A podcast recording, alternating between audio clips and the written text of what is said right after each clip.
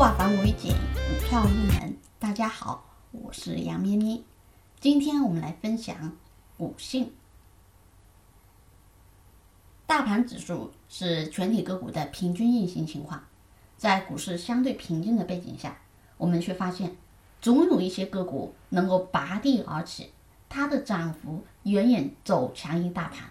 同样的，有一些个股却走弱于大盘。无论大盘怎么涨，它还是那么弱。那么这些个股有什么共同的特征呢？或者它们的股性如何呢？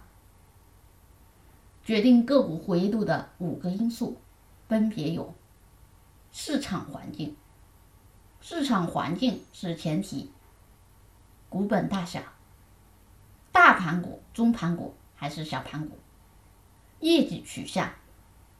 业绩如何？连续三年、五年增长还是亏损？